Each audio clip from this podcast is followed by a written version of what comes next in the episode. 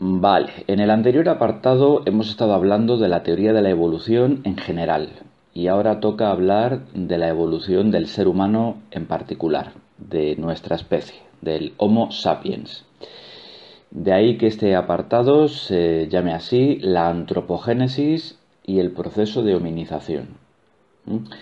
Vamos a intentar responder a esta famosa pregunta, ¿no? ¿Quiénes somos? ¿De dónde venimos? La segunda de esas preguntas, concretamente. La ciencia tiene una respuesta muy clara para ella. De esto se ocupa la, bueno, eh, una, un estudio multidisciplinar que partiendo de la biología reúne otros saberes y pues ahí tenemos a los eh, paleontólogos trabajando en desenterrar huesos y trazar ese origen de nuestra especie. ¿De acuerdo? Antropogénesis, no lo confundáis con antropología, que os pasa mucho. La antropología es la ciencia que estudia el ser humano y la antropogénesis es el origen, génesis, en griego, del antropos, del ser humano. El origen de nuestra especie y por tanto el origen de lo que somos. Eh, ¿Qué es lo que nos convierte en ser humanos? Eh, ¿Por qué somos como somos en función de nuestro pasado? El ser humano es el último homínido, el, único homínido que queda vivo en el planeta. En el pasado hubo más, pero se fueron extinguiendo y finalmente pues de una rama evolutiva de los homínidos ha salido nuestra especie, el Homo sapiens. ¿Qué es un homínido? básicamente, un homínido es, para entendernos, un primate perfectamente bípedo. Estamos emparentados con con los chimpancés, con los gorilas, con los orangutanes. Somos primos de ellos en algún grado, pero eh, bueno, digamos que hay una cierta diferencia de familia. Hemos salido más listos y eso de que hayamos salido más listos y seamos sapiens, por tanto, tiene que ver con el hecho de que somos eh, homo, eh, homínidos, con el hecho de, de ese carácter perfectamente bípedo que va a tener, evolutivamente hablando, adaptativamente, muchas consecuencias. Es lo que tenemos que ver a continuación. Esto de la antropogénesis, este proceso, vaya, se divide en dos grandes partes. Por un lado, el proceso de hominización, el proceso biológico, el proceso evolutivo que conduce a la aparición de los homínidos, eh, su desarrollo y finalmente la aparición del ser humano moderno. Es un proceso como todo proceso evolutivo que abarca millones de años, un proceso muy lento y muy penoso. Eh, de este proceso de hominización es de lo que vamos a hablar realmente en este apartado, es lo que corresponde en este tema, que tiene que ver más con la biología. Y la segunda fase de ese proceso de hominización es el llamado eh, salto o despegue cultural, que tiene menos de biológico y que tiene más que ver con bueno, con la antropología cultural, con el trabajo de etnólogos y lingüistas, incluso historiadores, etc. Por ello hablaremos de este salto cultural en el tema siguiente, en el tema 2, antropología cultural, porque es un proceso puramente histórico, es un proceso que lo que abarca son miles, decenas de miles de años, ¿eh? pero, pero no millones. Nos estamos moviendo en una escala de tiempo mucho más resumida. Y estamos hablando de un desarrollo que ya no es biológico, ya no tiene que ver con aquellas mutaciones que resultan ser beneficiosas en la lucha por la supervivencia y que por tanto pasan el filtro, la criba de la selección natural, sino que estamos hablando de un desarrollo en términos única y exclusivamente tecnológicos. Cuando hablamos de la edad de piedra, neolítico, paleolítico, la edad de los metales, eh, y hablamos del, hablamos del bronce y del hierro, etcétera, estamos hablando de cómo se suceden épocas en las cuales el ser humano va alcanzando unos conocimientos y una, y una técnica, por tanto, cada vez mayores, pero no deja de ser la misma especie. Estamos hablando en todo momento del Homo sapiens, ya aparecido. ¿De acuerdo? Lo dicho, vamos a hablar a continuación del proceso de hominización, la parte puramente biológica, y dejamos esto del salto cultural para, un tema posterior. Como ya he dicho, el proceso de hominización es ese proceso adaptativo que da lugar al origen de los homínidos, de unos primates que se diferencian del resto en ser totalmente bípedos. No voy a hablar a continuación de los diferentes homínidos que se han sucedido, con el paso del tiempo, a lo largo de millones de años. No vamos a hablar seguidamente de eh, Homo habilis, Erectus, Antecesor, Ergaster, Neanderthalensis, etc. No es el propósito de esta asignatura hablar de estas cuestiones. Aquí estamos hablando de aquellos elementos científicos, en este caso biológicos, que pueden aportar algo eh, muy relevante a posteriores cuestiones relacionadas con la filosofía. De modo que me voy a ceñir única y exclusivamente a mencionar cuatro fases, ¿eh? cuatro momentos claves, ¿no? cuatro, cuatro grandes hits evolutivos, podríamos decir, que, bueno, que son vitales porque sin ellos no se podría comprender al ser humano. Eh, nosotros hoy en día podríamos haber sido podríamos haber sido peludos ¿eh? perfectamente o podríamos tener una mandíbula mucho más desarrollada de lo que la tenemos, ¿no? Y seguiríamos siendo un animal inteligente y bueno, podríamos estar aquí hablando de filosofía. Pero hay cosas que nos definen realmente como seres humanos porque si no se hubieran producido esas transformaciones biológicas, desde luego que no podríamos estar hablando de estos temas ahora mismo. Entonces, como digo, me voy a ceñir únicamente a estas cuatro transformaciones fundamentales, a estos cuatro conjuntos de mutaciones que resultaron en la aparición de nuestra especie. Y la primera de ellas, que realmente ya he mencionado, pero bueno, de la, la repito como tal, ¿no? número uno. Y el orden es importante porque se siguen unas de otras. La primera fue el bipedismo perfecto, es decir, una serie de cambios anatómicos por los cuales pues, nuestros antepasados fueron irguiéndose progresivamente, cada vez más, hasta que finalmente dejaron de apoyar las patas anteriores en el suelo y alcanzaron una postura y una capacidad de, movimiento, de locomoción perfectamente bípeda.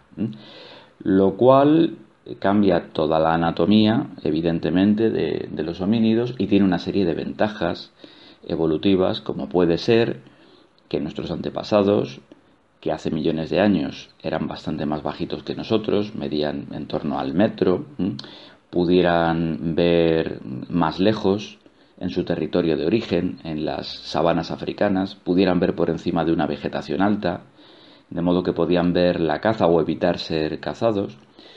Eh, les podía dar ventajas a la hora de trepar por árboles, por ejemplo.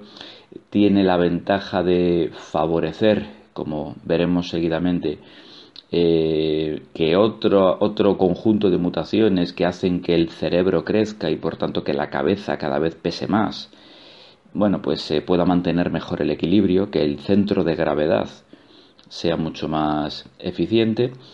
Eh, tiene que ver también con un ahorro de energía, de quema de calorías, porque un bípedo siempre consume menos que un, que un cuadrúpedo o que un bípedo imperfecto y esa energía sobrante eh, pudo utilizarla el cerebro, de hecho, para procesos cognitivos. En fin, que hay una serie de ventajas inherentes al hecho de ser un bípedo perfecto. Esto posibilitó que otras mutaciones resultaran adaptativas, quizá no lo hubieran sido en un animal que no fuera perfectamente bípedo, y eso nos lleva a este segundo momento, esta segunda fase, este segundo conjunto de mutaciones fundamentales para entender al Homo sapiens. Y es de hecho la ventaja más evidente de ser un bípedo perfecto, y es la liberación de las manos. Cuando de repente te ganas dos extremidades que antes, bueno, a lo mejor utilizabas eh, para coger cosas, a lo mejor tenían un carácter prensil, pero también tenían un carácter eh, locomotor, también servían para apoyarlas sobre el suelo y desplazarse por él, sobre todo a la carrera. Pero de repente dejan de servir para eso, de repente quiere decir durante millones de años, claro. El caso es que poco a poco esas extremidades van liberándose hasta que finalmente tienen únicamente un carácter, mm, bueno, prensil, te va a servir para la manipulación del entorno lo cual tiene mucho que ver también con el desarrollo de la inteligencia. No únicamente es que se diera esa liberación de las manos, porque nuestras manos tampoco son idénticas a las de cualquier primate, sino que esto vino acompañado también de un conjunto de mutaciones que dieron lugar a nuestro pulgar oponible. Ese pulgar que permite, enfrentado como está al resto de dedos, permite hacer el movimiento de pinza, ese movimiento tan sencillo para nosotros, pero eh, bueno, impensable para la mayoría de animales, claro, incluso de otros primates, que permite la manipulación con gran destreza, con gran finura de objetos pequeños. Una manipulación muy eh, sutil, podríamos decir. Va a ser la clave para la fabricación y la utilización de herramientas, de las cuales depende también en gran medida, eh, la, digamos, por un proceso de retroalimentación, de feedback, el desarrollo de nuestras capacidades intelectuales. De modo que nuestra mano se convierte en esa herramienta universal que nos va a permitir eh, una inmensa capacidad de manipulación de lo que nos rodea y que, bueno, como decía, va unida al desarrollo de la inteligencia. Y este sería un tercer momento, una tercera fase fundamental del desarrollo de los homínidos y en particular de, del Homo sapiens, la teleencefalización el desarrollo del telencéfalo, de la parte externa de nuestro cerebro, que es eh, de la que depende precisamente bueno, el, grueso de nuestra inteligencia, la capacidad de razonamiento, la capacidad de abstracción, la capacidad de tener un lenguaje articulado, el pensamiento lógico, todo eso depende de esta envoltura externa del cerebro que es mayor en el ser humano que en cualquier otro primate, que en cualquier otro mamífero o que en cualquier otro animal. La inteligencia depende directamente de la relación que hay entre la masa cerebral y la masa corporal total, de esa división, de ese cociente. Y en el caso del ser humano actual, pues es la, el, el mayor cociente que encontramos en la naturaleza. Tenemos el cerebro más grande en relación al cuerpo de todos cuantos hay. Ha habido alguno evolutivamente incluso más grande que el nuestro. El cerebro del neandertal lo era. Y sin embargo era menos inteligente porque nuestro cerebro, aparte de su masa, también hay algo en su diseño que hace que sea tremendamente eficiente. Las circunvoluciones de nuestro cerebro permiten que haya una, eh, un volumen mayor de tejido nervioso, de neuronas, por tanto, en menor espacio. Nuestro cerebro está más compactado, por tanto, ¿eh? que el de este pariente nuestro, que fue el neandertal. Y eso permite que tenga una, una potencia, una capacidad de razonamiento y abstracción mayor todavía. El cerebro es, bueno, pues quizá lo que más nos distingue de cualquier otra especie. Cuando decimos que somos el animal racional, eh, o, cuando nos eh, clasificamos como especie como el Homo sapiens, como el homínido que sabe, sabio, pues estamos haciendo referencia al cerebro. Pero, insisto, no penséis que el cerebro, la inteligencia, es una cosa que existe así como flotando sin más porque sí, sino que tiene que ver con nuestra estructura anatómica, como estamos viendo, y tiene que ver con, nuestras manos y con esa capacidad de manipulación. El cerebro y la mano se retroalimentan, por así decirlo, la inteligencia y la destreza, la capacidad manual, van evolutivamente unidos, forman un, círculo virtuoso. Pero el tamaño de nuestro cerebro que en principio parece que solo reporta ventajas, tiene también un gran inconveniente. ¿eh?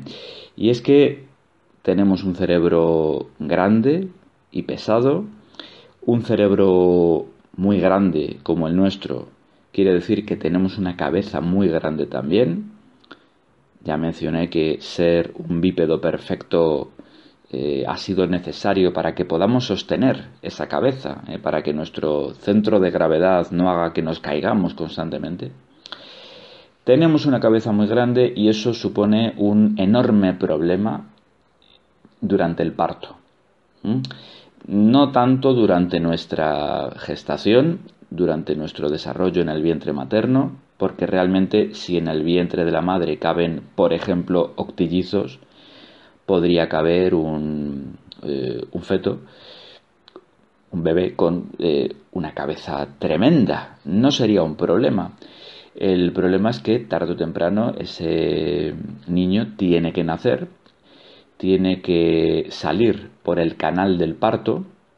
Esto tiene que ver con el hueso de la cadera, la pelvis, con una apertura que hay, eh, una oquedad ¿eh?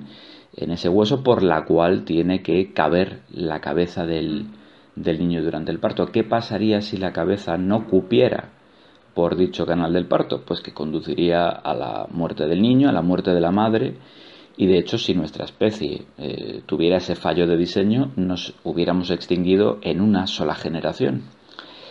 Pero la cabeza tiene que caber por ahí y eso quiere decir que nuestro parto se adelanta. Nuestro parto está biológicamente adelantado. Si nos comparamos con otras especies de mamíferos pues eh, parece que cabría esperar que la gestación de un ser humano fuera más larga, bastante más larga, y sin embargo son solo nueve meses. Digo solo entre comillas, en fin, ya es bastante, sobre todo para la madre, pero es un tiempo de gestación que parece, parece bastante breve realmente, y es porque la cabeza del niño tiene que caber por el canal del parto, lo cual quiere decir que ese parto tiene que, tiene que adelantarse se adelanta hasta el último momento posible en el que el desarrollo del, niño le permite caber por ahí. La cabeza no puede sufrir daños. Y claro, por si alguien lo está pensando, en la naturaleza no hay cesáreas. ¿eh? De modo que evolutivamente hablando tenemos que estar hechos de modo que el nacimiento en condiciones naturales sea posible, sin asistencia médica. Eso no lo hay en la naturaleza y los seres humanos llevamos naciendo ya mucho tiempo antes de que hubiera hospitales. ¿De acuerdo? La naturaleza, entre comillas, lo ha dispuesto todo así. De modo que, bueno, nacemos antes de lo que cabría esperar. Nacemos prematuros.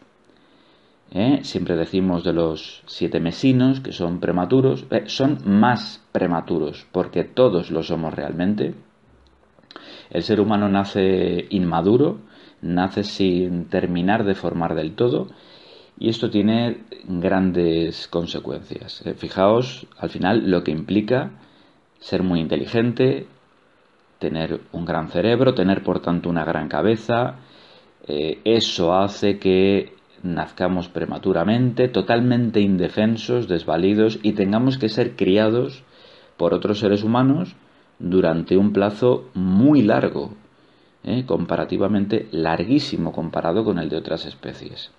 Nuestra especie, mm, por su nacimiento inmaduro, inacabado, incompleto, tiene que ser terminada de gestar, por así decirlo, incubada eh, socialmente, culturalmente. Hay un proceso de socialización que es complementario de este proceso de hominización, de hecho, Nacemos todos siendo seres humanos, pero no nacemos siendo personas. Tenemos que convertirnos en una persona, en un ser humano que forma parte de un determinado grupo humano, de una determinada cultura, que adquiere un lenguaje, una forma de pensar, una forma de ser, de sentir. Todo eso se transmite culturalmente y lo hace desde la más tierna infancia. ¿eh? lo hace a partir de esta crianza imprescindible dado nuestro nacimiento tan pronto. Lo cual quiere decir que, bueno, el ser humano no nace sabiendo nada, nace de hecho algo curioso, que tiene muchísimas consecuencias, muchísimas de las cuales ya hablaremos. Nacemos privados de instintos. Los instintos en el caso del ser humano están, por así decirlo, atrofiados. Quedan quizá unos restos vestigiales de ellos, pero no tenemos unos instintos desarrollados como cualquier otro animal, sino que hemos de sustituirlos por el aprendizaje. Tenemos que sustituir eh, esas pautas de conducta eh, automáticas dadas por la naturaleza, esa especie de programa biológico intrínseco, tenemos que sustituirlo por un aprendizaje que es siempre cultural. Tenemos que aprender a hacerlo todo, absolutamente todo. ¿eh? Mismamente, eh, cosas que hemos mencionado en estos puntos anteriores. Tenemos que aprender a andar. No nacemos sabiendo hacerlo. Tenemos que aprender a utilizar nuestras manos. Tenemos que aprender a hablar. No nacemos sabiendo hacer una serie de cosas que son consustanciales a nuestra especie. Hay que aprenderlas. Hay que aprenderlo todo. Eso es una tremenda debilidad. Y sin embargo es nuestra, nuestra grandeza, paradójicamente, porque tenemos que aprender a hacerlo todo. Pero gracias a eso, precisamente, podemos aprender a hacerlo todo. Como hemos nacido desprovistos de instintos, ¿eh? con unos instintos atrofiados, con unos cuantos reflejos que perdemos enseguida, en cuestión de semanas por lo general, Precisamente por eso, ¿eh? un animal que tiene que aprender a hacerlo todo por vía cultural puede aprender a hacer un número ilimitado de cosas. El aprendizaje humano, debido por supuesto a nuestra inteligencia, como no, al desarrollo de ese telencéfalo, el ser humano puede aprender a hacer un repertorio virtualmente ilimitado de cosas y eso es, en última instancia, lo que más nos va a definir como especie. ¿Vale? Pero de eso, de todo este aspecto cultural, hablaremos en, en unidades posteriores.